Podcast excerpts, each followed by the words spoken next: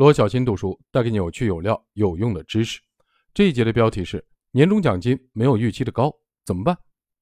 年终奖金多少，并不意味着它是老板和公司对你的唯一评价。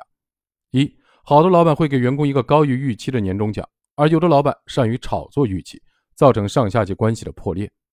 二，每个公司的薪酬体系是不一样的，有的严格按照业绩，有的全凭老板的好恶，没有标准可言。老板的情绪化对下级来说。没有什么建设性，你很有可能会因为老板的性格而获得额外的红利。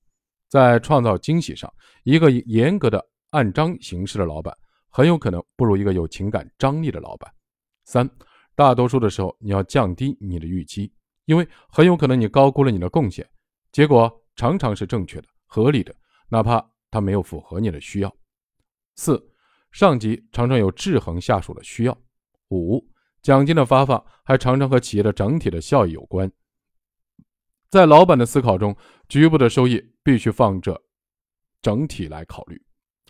六，当你得到的奖金显著低于你的预期时，如果理由充分，建议和直接的主管和人事进行坦率的沟通，你会获得充足的信息来决定下一步的行动。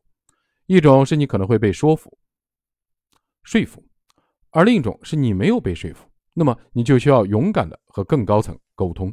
七，不要轻易的和老板或更高级的主管倾诉不公平，除非相当的必要。八，如果你能把自己变成不可替代的优秀的员工，那么你通常就能在渴望被发现之前被发现。